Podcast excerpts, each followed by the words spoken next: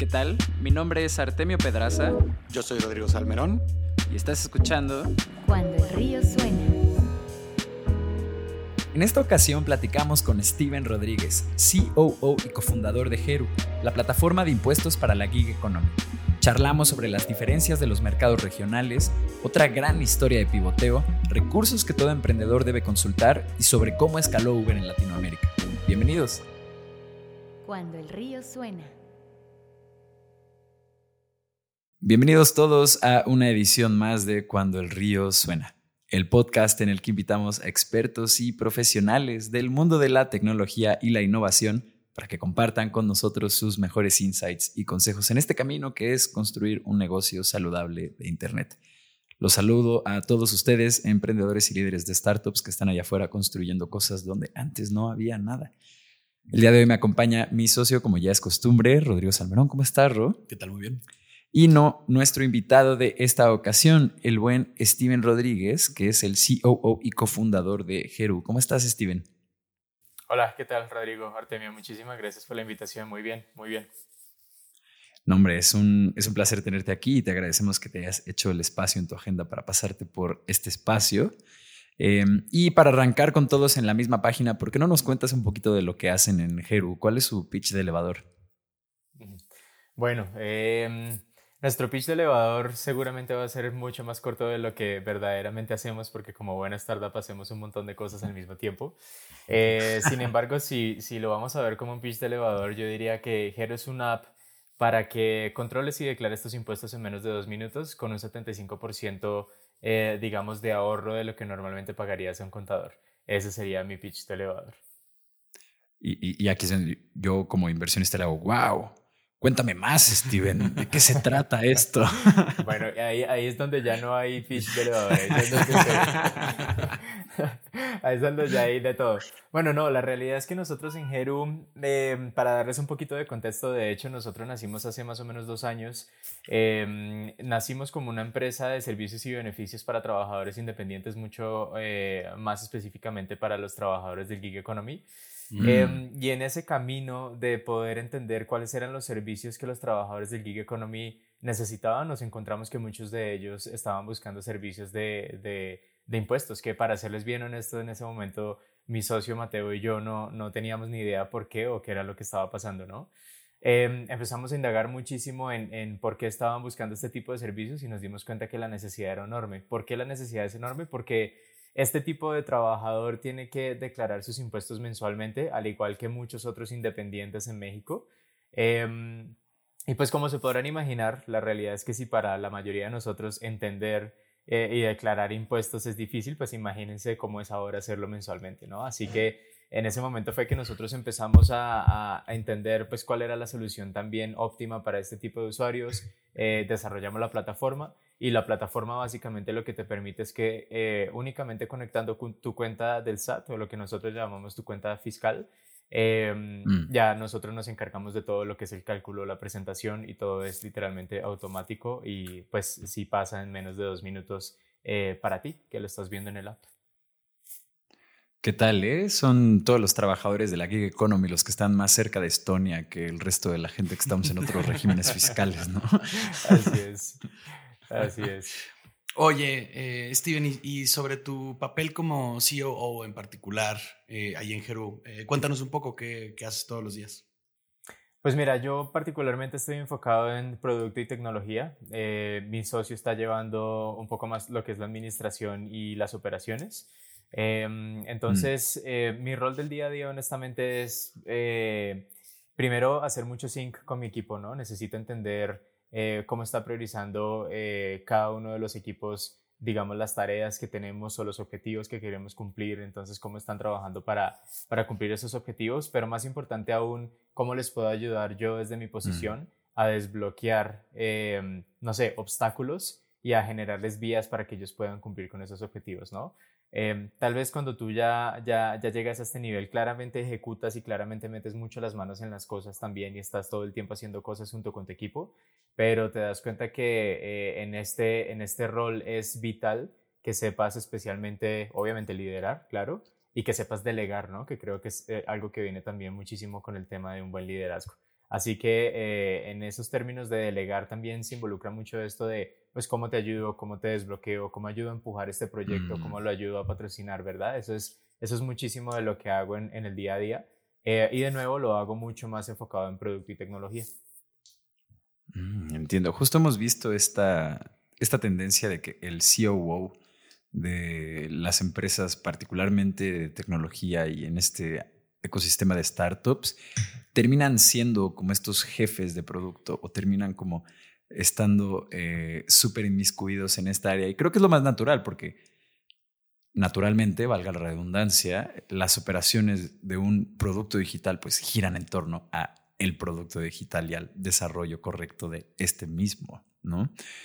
Em, oye, Steven, queríamos preguntarte, eh, creo que ya nos respondiste esta pregunta en, sobre todo si, ajá, si ustedes hacen sus declaraciones en dos minutos, pero em, vale la pena eh, confirmarlo, ¿no? Eh, justo aquí en México pues todavía tenemos herramientas muy arcaicas para todo este tema de la eh, declaración de, de impuestos en automático o inteligente, ¿no? Entonces, nos preguntábamos si todo su proceso es realmente 100% eh, como automatizado, si así queremos verlo, o si todavía tienen que pues meter la declaración a mano en el portal del SAT o como este tipo de cosas que todos los que salieron de la Y Combinator dirían que son cosas que don't scale, ¿no?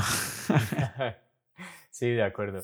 Eh, mira, yo creo que como buena startup nosotros tenemos muchos procesos que se tienen que correr manuales eh, definitivamente, pero sin duda alguna nosotros somos una empresa de tecnología primero y la realidad es que nuestro edge competitivo está justamente en la tecnología de la automatización, ¿no? Exacto. Mm. Así que nos hemos enfocado muchísimo. Nosotros tenemos en este momento eh, más de 8.000 usuarios con un plan activo y muchos más usuarios que no precisamente tienen un plan activo, sino que pagan, eh, digamos, eh, declaraciones como un one time, ¿sabes? Entonces, Mm. eh, no, no precisamente tienes que tener una suscripción, sino que tú te metes a la app y dices, ah, mira, sabes que yo no declaré diciembre y vas a la aplicación, buscas diciembre y lo declaras. eh, y pues nosotros obviamente cobramos por esa declaración que presentamos, ¿cierto?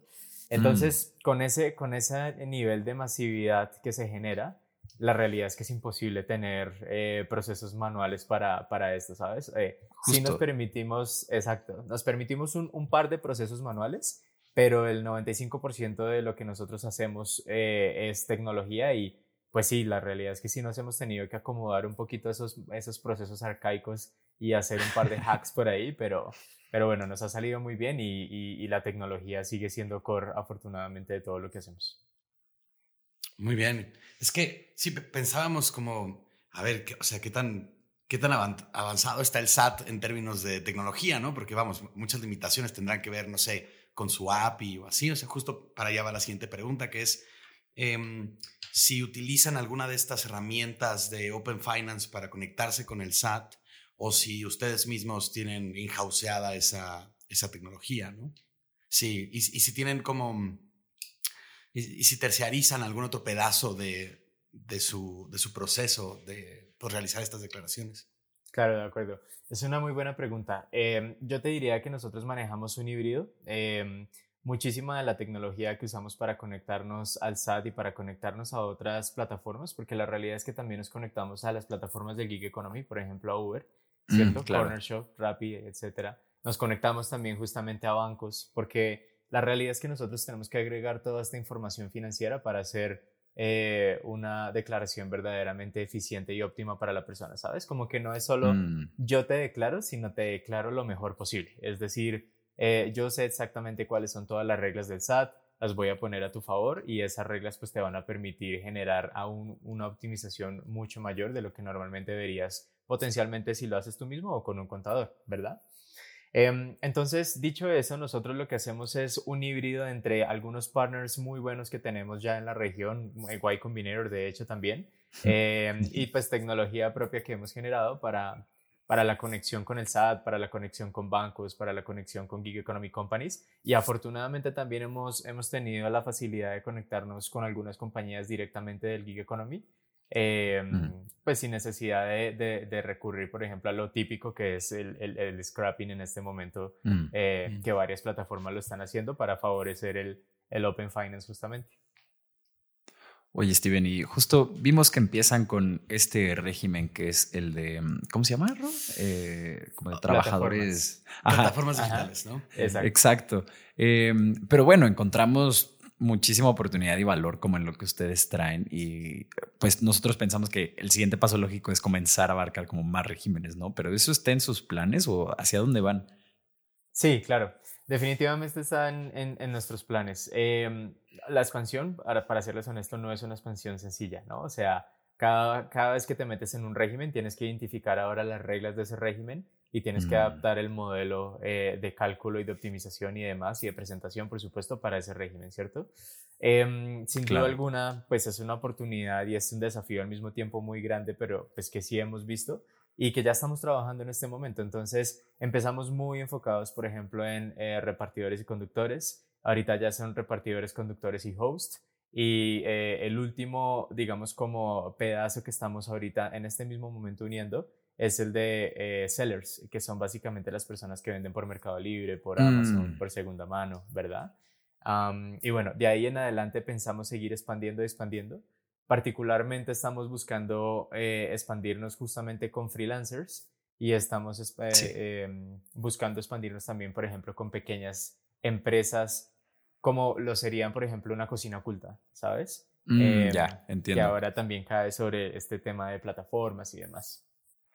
Esta parte de servicios para freelancers o slash eh, creadores, siento que es una oportunidad enorme porque justo es gente que uno, no todos los contadores que están allá afuera tienen el expertise de eh, llevar la, como todos los aspectos contables y eh, de presentación de impuestos. Para un creador que, pues yo lo veo y son como una nueva clase que genuinamente luego puede traer millones de pesos en su cartera, ¿no? Pero como justo no están trabajando para una empresa constituida, son personas a las que no les otorgan un crédito, por ejemplo, para una casa, ¿no? Aunque de verdad su flujo de dinero entre cientos de miles de pesos a la semana o, cada mes, ¿no? Entonces realmente, pues sí, vaya, nos contestas esta pregunta y hace todo el sentido del mundo que estén buscando expandirse como a justo estas áreas. Está bien interesante. Em, pero bueno, a ver, vámonos a eh, el primer corte de este, el primer y único corte de este programa. vamos muy bien en materia de tiempo, entonces en la segunda mitad seguro vamos a poder extendernos un poquito más, Steven. Eh, pero le recuerdo a toda la gente que nos esté escuchando que en cuandoelriosuena.com ustedes pueden encontrar el call to action a la newsletter de este programa y si se suscriben, nosotros prometemos enviarles una notificación cada que haya un capítulo nuevo, así como el link para unirse a nuestra comunidad de Discord, donde estamos uniendo a todos los fundadores y líderes de startups en Latinoamérica. Ya somos más de 100 personas ahí. Si tú tienes una de estas empresas que opera principalmente en Internet o con la innovación en el núcleo, acércate en esta comunidad. Hay CEOs, CPOs, CTOs, abogados, inversionistas, curiosos, gente que también está apenas empezando sus emprendimientos y pues todos estamos ahí en plan de ayudar. Acércate, pregúntanos en qué te estás atorando, en lo que sea que tengas dudas o sencillamente enséñanos qué estás construyendo y construye pues junto con todos nosotros. Regresamos. Estás escuchando Cuando el río suena, un podcast de conversaciones con agentes expertos y emprendedores del mundo digital. Tus anfitriones son Rodrigo Salmerón y Artemio Pedraza, fundadores del estudio de estrategias e interfaces digitales Acueducto. Para más información, visita cuandoelriosuena.com. Si encuentras valioso este podcast, por favor ayúdanos a compartirlo con un amigo o síguenos en Spotify o iTunes. Muchas gracias. Regresamos con Rodrigo y Artemio.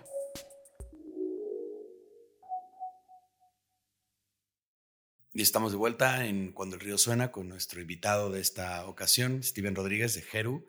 Y Steven, te queríamos preguntar, bueno, pues ya, ya, llevan, este, ya llevan tres años con, con Jeru, un, poco más según lo que, lo que revisamos. Y pues bueno, los productos a lo largo del tiempo van sufriendo modificaciones, ¿no? Se van integrando de diferentes rondas de feedback, se va em, escuchando lo que están pidiendo los usuarios. Em, pues la pregunta que te queremos hacer es, ¿qué mejoras ha sufrido el, producto de Hero a, lo largo de este tiempo y ¿Qué pueden aprender nuestros escuchas de, estas modificaciones que le han ido haciendo? Sí, muy buena pregunta. Mira, primero que todo les, les quiero contar em, que, que Heru no ha sufrido solo como modificaciones en su producto, sino en todo su modelo de negocio. Em, y mm. se los digo porque esto es, esto es algo relevante. Yo siento que principalmente para las personas que son eh, como primerizos o, fundadores por primera vez, es una mm. cosa que pesa mucho, ¿sabes? Como que es una cosa que tú dices, a ver, si a veces el modelo de negocio que yo imaginé en mi cabeza y que se veía increíble no está funcionando, pues tengo que cambiar el modelo de negocio, ¿cierto? Y, y eso pesa mucho en los, en los fundadores como primerizos, como yo en su momento. Entonces, eh, nosotros, eh, de hecho, nacimos primero con una idea que estaba mucho más enfocada en PropTech, eh, que esa idea rápidamente la, la, cambiamos por varios desafíos que vimos en, en, ese momento, mucho más como desafíos externos más que internos, pero, pero pues lo hicimos. Y perdón, Steven, para contexto de dónde estaban empezando y justo hasta a mí se me fue el pedo ahorita, pero PropTech, ¿qué es PropTech? Es básicamente eh, como property technology, esto es básicamente todo lo que es como real estate. real estate. Exactamente, exactamente. Ah, pues fue un brinco eh, considerable, ¿no? sí. sí, exacto. Fue un brinco mega considerable. Em, y, y, lo que estábamos haciendo en ese momento era eh, traer a, a, Latinoamérica o traer más específicamente a México el modelo de Oyo Rooms. Entonces, para los que no conocen Oyo Rooms, este es un modelo básicamente en donde vas y buscas hoteles independientes. Em, tú básicamente haces como una renovación del hotel y lo comercializas bajo tu marca, ¿cierto? Entonces, la promesa un poco es que mm. tú vas a ayudar a incrementar la ocupación de ese hotel y al mismo tiempo le vas a dar también como el estatus de quienes ya es de tu marca y también como que lo vuelves eh, pues parte justamente como de una, de una línea, ¿cierto? Ya no es más como solo el hotel independiente. Em, y manejamos y lo, y lo estuvimos trabajando em, y la realidad es que es, es, muy prometedor, pero es bastante capital intensive también. Entonces necesitas meter muchísimo, mm, muchísimo capital y pues si ese capital no está, está complejo, pues por, te imaginarás una renovación, etc. Em, en todo caso, mm. decidimos cambiar el modelo de negocio. Después estudiamos muchísimo justo qué queríamos hacer llegamos al modelo que les conté al principio de los servicios y los beneficios para gig economy workers porque pues lo conocíamos muy bien mi socio y yo por la experiencia que tuvimos trabajando juntos en, en Uber. Em, y eventualmente ahí dentro de, dentro del eh, digamos de, de, este negocio que decidimos pues nos dimos cuenta que había oportunidad de hacer un volantazo y enfocarnos justamente en lo que hacemos hoy en día que es impuestos cierto em, y ya digamos dentro del tema de impuestos, pues aún así siguen habiendo mejoras todos los días, ¿no? El producto cambia muchísimo todos los días y yo creo que lo que, lo que más he aprendido de todos esos cambios que hemos tenido es que eh, principalmente, y esto tal vez sonará muy obvio, pero yo estoy seguro que a veces a muchos se nos olvida, pues tienes que hacer cambios pensando en qué necesita el usuario, siempre, ¿no? Claro. Tienes que mejorar el producto pensando en qué necesita el usuario, no en lo que tú te imagines. O sea, ese botón que tú te imaginas que se ve bonito en la aplicación, que se ve bonito en tu página web, que va a convertir increíblemente, puede ser que esté solo literalmente en tu cabeza y en tu imaginación y el resto de los usuarios o la gente que necesitas que verdaderamente accione ese botón, pues no saben que eso es un botón, ¿no? Em, o no, no ven la necesidad en ese botón. Entonces, claro. pues tienes que hablar muchísimo con los usuarios, tienes que escucharlos y asimismo tienes que priorizar también las cosas que quieres construir para ellos mismos, porque es muy fácil cuando tú estás eh, como fundador y ves muchas cosas con tu equipo y nos emocionamos y decimos, sí, queremos construir esto y esto y esto y esto. Es muy fácil terminar construyendo 50 cosas a la vez que no tienen el valor de construir una sola cosa, pero muy bien construida, ¿no? Mm, así entiendo. que tal vez en desarrollo de producto un poco más, eso es lo que, lo que, lo que he visto, lo que he notado y, y, pues el consejo también que le daría a la gente es eso, ¿no? Hable mucho con los usuarios, entiendan siempre muy bien la necesidad y, y pues como que no se dejen guiar solo por ese hunch de yo creo que se va a ver bien o yo creo que va a realmente tener este impacto si no se prueba, ¿no? Claro, porque luego sí pasa mucho que los founders tienen como esta visión de sí, cuando el producto sea de esta u otra manera y tienen, pueden llegar a tener como esta idea muy celosa de cómo tiene que evolucionar el, el, producto ya que hay más capital o ya que crece el equipo o ya que se presenta la oportunidad de desarrollarle nuevos tentáculos al pulpo, eh, pero realmente quien rige esto eh, es el mercado y quien le da el valor a los features que tú eh, implementes en tu producto es el mercado. Entonces, por más valor que creas tú que estás como aportando a la mesa, si al final no es percibido por eh, los usuarios ya de la aplicación, eh, o si ni siquiera es algo como que te pidieron o que hubo un indicador de que les iba a servir, eh, pues realmente estás haciendo doble trabajo y tal vez termines con algo que vas a terminar tirando la basura para construir lo que sí demandaba el mercado. Exacto. Y, es, y también tienes recursos muy limitados, ¿no? Estoy seguro que esto no es una, una cosa solo de, de Heru o de mi equipo, sino que todos los fundadores empezamos con recursos súper limitados siempre. Entonces, pues hay que eh, limitar muy bien justamente como ese product roadmap y, ese, y, ese, y esa priorización también.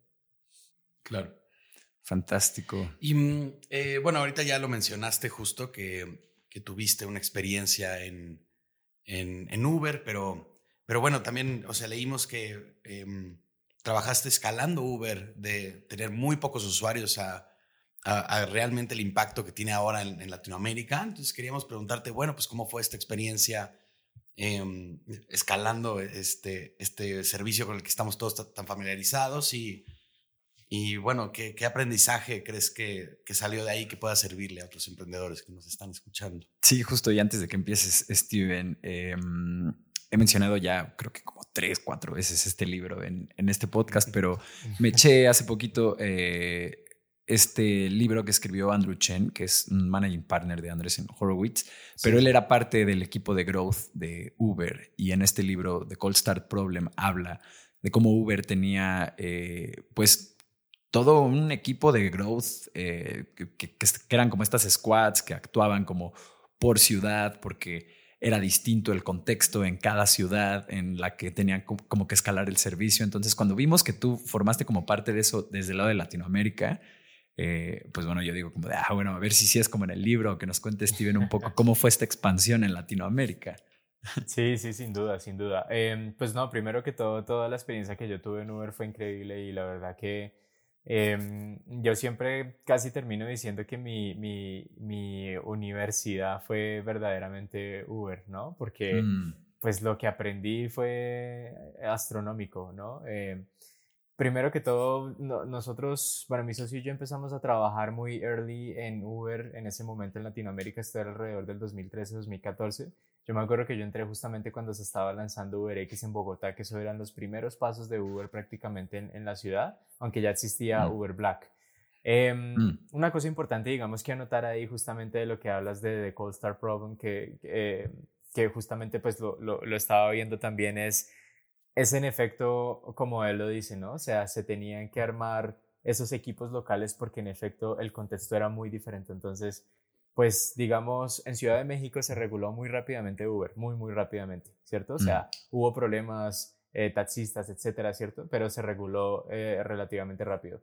Este es el momento en Colombia, después de ocho años, en el que todavía no hay regulación, ¿no? Y los ah, taxistas todavía, exactamente. Wow. Y los taxistas todavía pelean increíble y todavía hay multas. Entonces, pues bueno, tú venías a México y tomabas tu Uber en, en el aeropuerto tranquilamente y tú ibas a, a, Bogotá y pues estabas expuesta a que la policía se llevara el carro, a que eh, pues tal vez desafortunadamente un taxista te atacara, ¿no? Eh, porque ya sabían quién era el, el, el Uber.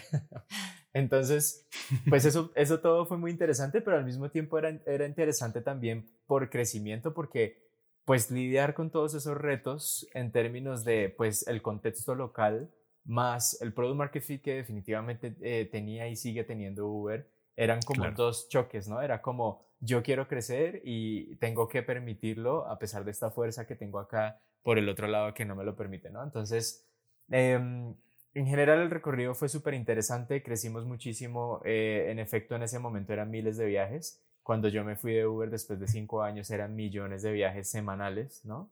Em, ese dato nos voló la cabeza, o sea, saber que Uber tiene millones de viajes a la semana en Latinoamérica, sí.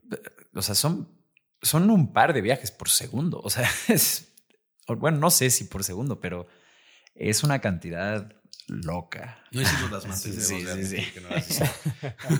sí pero, pero perdón, sigue, Steven. No, no te preocupes. Era, era muy loco hasta para nosotros verlo, ¿sabes? O sea, y nos emocionaba mucho eso también y nos, y claramente te motivaba muchísimo a seguir creciendo y creciendo y creciendo, ¿no? Entonces, em, cosas, cosas interesantes que yo rescato de todo este, de todo este proceso, especialmente como para eh, fundadores, incluso growth marketers ahí afuera, ¿no? Es, eh, había, una, había este tema siempre de experimentación. Em, Uber es una compañía también muy data driven, es decir, no se toman mm. decisiones si no están apoyadas por, por, por datos, ¿no? Em, y los datos en Uber eran bastante abiertos. La verdad era, digamos, si tú eras una persona que trabajaba en operaciones de soporte, tú podías ver de todas maneras la data que quisieras y tomar decisiones en base a eso. Así que, digamos, no había excusa como para no considerarlo, ¿cierto? Em, y yo creo que por eso también como todos estos perfiles eh, de los exuberes son como muy, muy, analíticos, ¿no? Porque todos eh, trabajaban en base a eso para tomar decisiones. Y bueno, cuando ya la veías en data y cuando experimentabas y podías entender cómo se correlacionaban las cosas, era muy fácil como defender tu trabajo y simplemente seguir creciendo y, y todos apoyaban ese mismo trabajo. Em, era, era, como les digo, pues siempre, siempre, se estaba, siempre se estaba creciendo muchísimo, experimentando muchísimo, iterando muchísimo. El trabajo era muchísimo también, pero, pero bueno, se lograron cosas increíbles y pues todo ese cambio también como de cuando yo entré de ser un startup a pasar a ser un corporativo, porque pues la realidad es que ya es un corporativo, una empresa pública muy grande, eh, todo fue súper interesante, fue como, fue, fue un journey muy, muy completo el que, el que tuve allá y, y pues obviamente que me, que me enseñó muchísimo. Eh, eso, eso ha sido un poco la experiencia. Justo para toda la gente que, está interesada en este libro de The Cold Start Problem de Andrew Chen, se los recomiendo porque él ahí habla eh, de cómo sobrellevar un framework para poder solucionar uno de los problemas eh, más grandes que enfrentan todos los negocios que están basados en efectos de red. Y justo en este libro se exponen la historia de cómo crecieron y cómo escalaron muchísimas apps exitosas como Zoom, Slack, Tinder, Uber, entre ellas. Entonces creo que es una lectura, no sé si decir obligada, pero que sí les recomiendo mucho que, que pues la tomen y se den el tiempo de, echarse ahí todo lo que Andrew tiene que, tiene que compartirnos para nosotros. Y Steven, saliéndome un poquito de guion, a mí me llama mucho la atención eh, cómo fue este choque cultural, tal vez un poco más para la gente que venía como de Estados Unidos y que buscaba como esta expansión más agresiva y como cuáles fueron como las trabas o como con los choques culturales más grandes que ellos se toparon, porque me imagino que por un lado está como esta falta de regulación o cómo iba a salir la regulación, eh, pero bueno, me imagino que también en términos como de cultura, de cómo piensa el latinoamericano y así también, eh, pues hubo muchas discrepancias como al trabajo que venían haciendo, no sé, tal vez en ciudades como Nueva York o Oakland, San Francisco, el resto del mundo. Sí, sí, sí, es un, es un muy buen punto. Pues em, mira, principalmente yo lo que me acuerdo ahora que, que, me estás preguntando esto, principalmente era cuando venía, no sé, el equipo de producto de San Francisco a visitarnos en, en Latinoamérica y nosotros les decíamos, pues mira, es que eh, tenemos que ver la manera de agregar safety features en el app para cuando a los eh, Uber les tiren pedradas y les rompan el vidrio, ¿no? Entonces, como, ¿qué, ¿qué, está pasando, no? Es como, ¿Cómo? eso, eso pasa está lanzando piedras.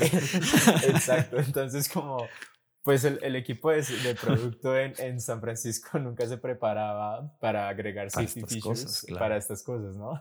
Entonces, era, era súper interesante hablar con ellos, pero eso, bueno, eso por un lado, digamos, ese era como el choque cultural en, en, términos de, pues, cómo se manejaban las cosas en Estados Unidos, obviamente, o en Europa versus Latinoamérica, porque pues las cosas tendían a ser, obviamente, mucho más agresivas acá, esa es la realidad, tanto en la regulación como en la imposición de la regulación, como pues cuando no había regulación y literalmente se, se, se arreglaban de otras maneras las cosas, ¿no?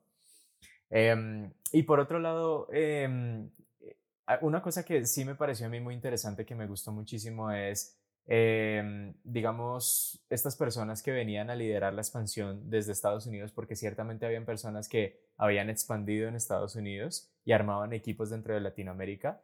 Eh, muy fácil y rápidamente contagiaron ese propio ritmo acá en Latinoamérica, a pesar del choque cultural, como lo dices, ¿no? Y, ¿Y por qué? Porque eh, eh, era, era una forma de trabajar muy, muy eh, como loca, era muy rápido, era todo se tenía que mover rápido, todo tenía que pasar eh, a toda y hasta ese momento sí habían startups obviamente, pero no había una startup de tan alto crecimiento como, como Uber, ¿no? Entonces, siento que todos y en todos los países de hecho, em, como que agarramos ese ritmo muy rápido, nos dimos cuenta que ese era definitivamente el camino y se volvió una bolita de nieve que ya no tenía que estar precisamente una persona eh, pues de Estados Unidos con nosotros, un un expansion lead con nosotros trabajando para que eso se cumpliera, sino que se volvía una bolita de nieve con todos los, los new hires, ¿no? Mm. Y, y nosotros como que buscábamos mucho eso culturalmente. Culturalmente también justamente, pues todo se, todo se formó de acuerdo a esa propia, eh, o a esos propios objetivos de, de, crecimiento. Y la realidad es que cuando, cuando yo volteo para atrás y pienso en, en ese equipo que éramos en Uber, era pues era un equipo demasiado, demasiado eficiente, eh, demasiado trabajador, todos jalábamos por igual, era, era increíble la, la cultura. Eh, trabajábamos mucho, pero era increíble. Muy bien, pues, eh, pues Steven, algo que, que, nos gusta mucho hacer para compartir nuestro Discord, ahora que nos fuimos a la pausa, seguro escuchaste que, que Artemio lo presentaba. Em, es un espacio donde estamos intentando reunir a, justo como decía, los líderes eh, y fundadores de startups de Latinoamérica. Y mm, eh, pues preguntamos a nuestros invitados que nos compartan algún recurso o puede ser un libro, un documental, un link, un post un thread de Twitter, ¿no? O sea, cualquier cosa que, que consideras que nos pueda, em, bueno, que le pueda aportar valor a, a nuestra comunidad, eh, pues nos encantaría que nos, que nos lo compartieras. Seguro, claro. Em, tengo un montón, la verdad. Eh, ¿Cuántos ah, pues, les puedo dar? ¿Cuánto tiempo tenemos? adelante, adelante, Mira, comencemos con tu top 3. Eso, eh, comencemos con el top. Mira, en, en, términos de libros, mi top definitivamente es eh, uno de Ben Horowitz, que seguramente lo han escuchado, lo han visto, que se llama The Hard Thing About Hard Things.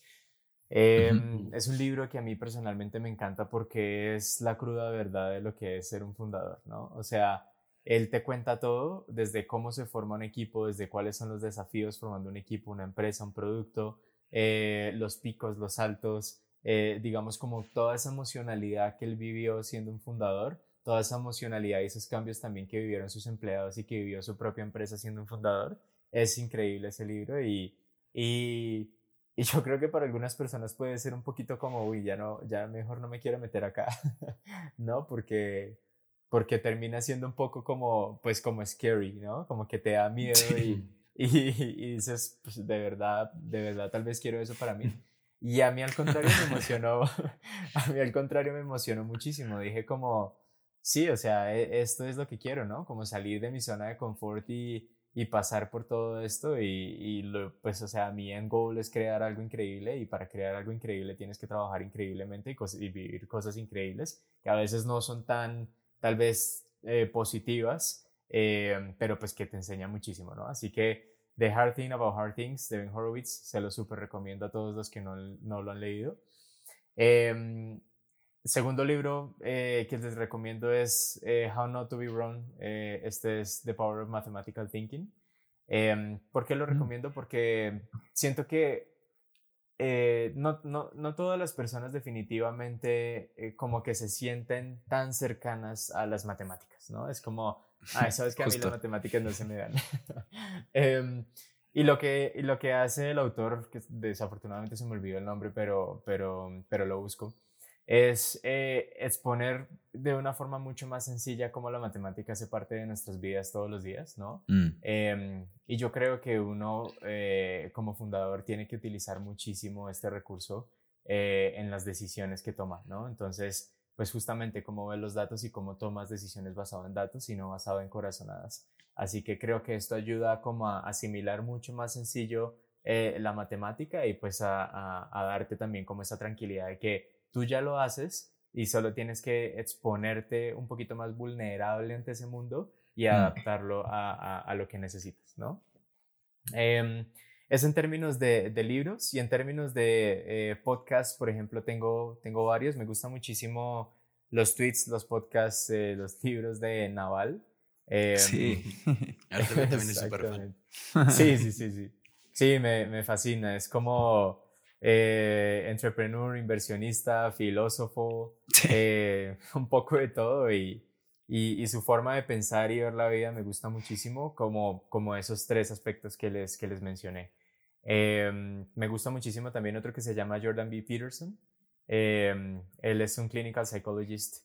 ¿Y por qué me gusta? Porque él no solo habla justamente como de filosofía o no solo habla de psicología, sino que mm. habla de la psicología y de la filosofía detrás de los negocios, detrás de la historia, detrás de las cosas. Así que eh, como que te das cuenta que pues en un negocio también hay mucho eh, de esto, ¿no? De la psicología, no solo cómo se arma un buen producto, sino cómo psicológicamente lo vendes al público que lo quieres vender, ¿no? Mm. Entonces, esto, esto me, gusta, me gusta muchísimo también.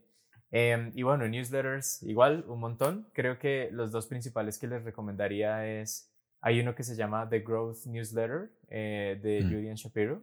Ah, sí. Em, exacto. Para todos los growth marketers creo que es increíble. Sí. Y para los product managers eh, les recomiendo el de Lenny's Newsletter. Em, es increíble también el, el, el, esfuerzo que él pone en este, en este newsletter para explicar cómo se hace el producto, cómo se prioriza el producto, etcétera, es, es, es muy, muy bueno. Pues ahí lo tienen, eh, toda una serie de recursos para todas las personas. Acá, personalmente, yo puedo eh, confirmar que todo el material que hace eh, Naval respecto a cómo se vive esta industria, realmente creo que tú puedes como o seguirlo en Twitter o echarte este libro que es como el almanaque de, de Naval, que creo que así se llama, y realmente comprender en gran medida, por un lado, lo que es una visión muy optimista respecto a un mundo como donde la sociedad eh, empuja el progreso a través como de la tecnología digital. Eh, y además también para, para todos mis amigos que, que están en este, en este viaje de acumular riqueza cada vez más, él también les puede dar muy buenos tips respecto a cómo construir riqueza en, este, en estos tiempos. Em, pero bueno, justo Naval es un fregón también en materia de inversiones. Él le metió dinero temprano a Twitter, a Notion, eh, creo que hasta Uber. Bueno, a Uber. sí, genuinamente a, muchísimas de las empresas. Ben Horowitz, pues ni se diga, ¿no? ahí está todo lo que ha hecho Andresen Horowitz en materia de inversión y de cómo eh, de camino recorrido en ese, en ese sentido. Y Julian Shapiro, para quienes tengan algo de curiosidad respecto a él, él lleva tanto en este juego que tiene el handle de Twitter arroba Julian. Eso es muy difícil. Creo que también tiene el dominio julian.com. Dices, ¿qué pedo? Pues, ¿desde cuándo? Em, pero buenísimos, buenísimos recursos, Steven. Eh, realmente como que toda esta cultura startupera y como que los libros que hay, las newsletters que hay alrededor de él, em, también este espacio en gran medida es como un esfuerzo por traer todo el valor que tienen y todos los aprendizajes que hay en estos espacios, pero pues al habla hispana y a los contextos latinoamericanos, que pues nunca son los mismos que en, que en Estados Unidos, precisamente, ¿no? O sea, nosotros sí vivimos una realidad completamente distinta, pero sin embargo muchos principios eh, que para mí fundamentalmente es eh, como esta visión de empujar o solucionar problemas desde la tecnología y como desde este, desde este pensamiento un poquito más, em, no sé si llamarlo utilitario, porque pues el código también es como muy idealista y como la gente que es optimista respecto a esto no, no diría yo que es enteramente matemática, ¿no? Pero, pero bueno, sí, eh, todo lo que nos dijo Steven el 60% aprobado por, por acá por Acueducto y el otro 40% nos llevamos tarea para... para consumirlo. Exacto. Steven, estamos llegando al final de esta conversación. Ha sido una charla súper amena. Muchas gracias por venir a este espacio a compartirnos tus recursos, tus experiencias y todo lo que has comentado el día de hoy. Em, esta pregunta se la hacemos a todas las personas que vienen en este espacio y es la siguiente. Ante los retos que enfrentan ustedes en Jeru y tú como su COO en los próximos años, ¿qué te quita el sueño?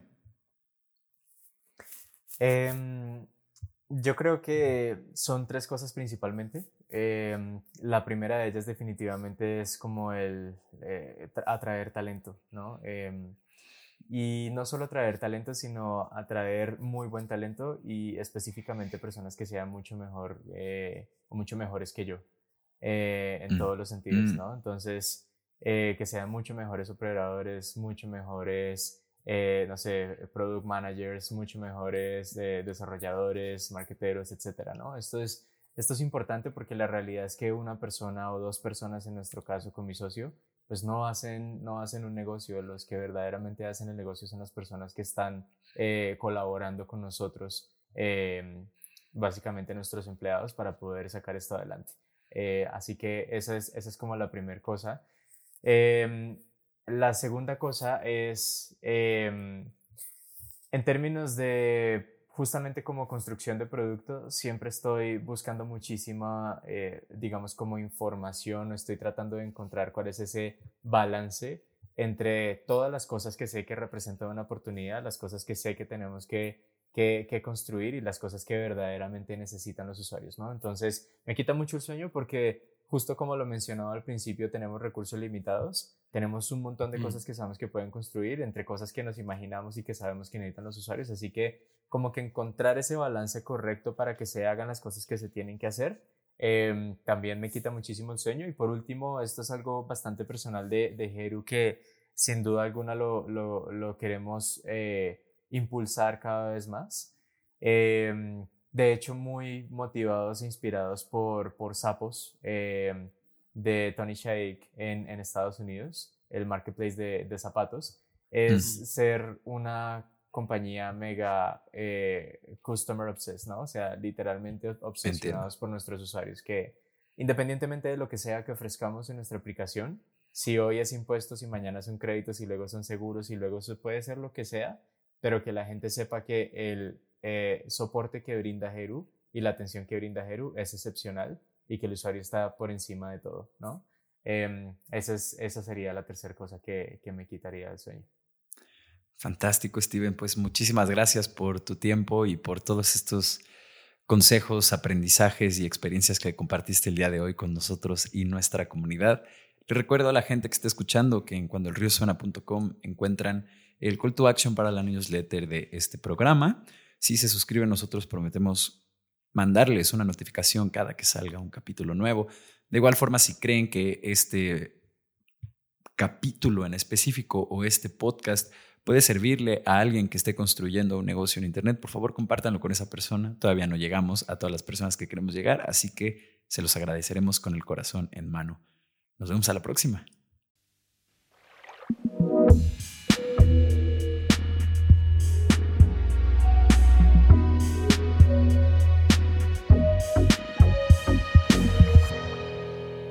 Cuando el río suena.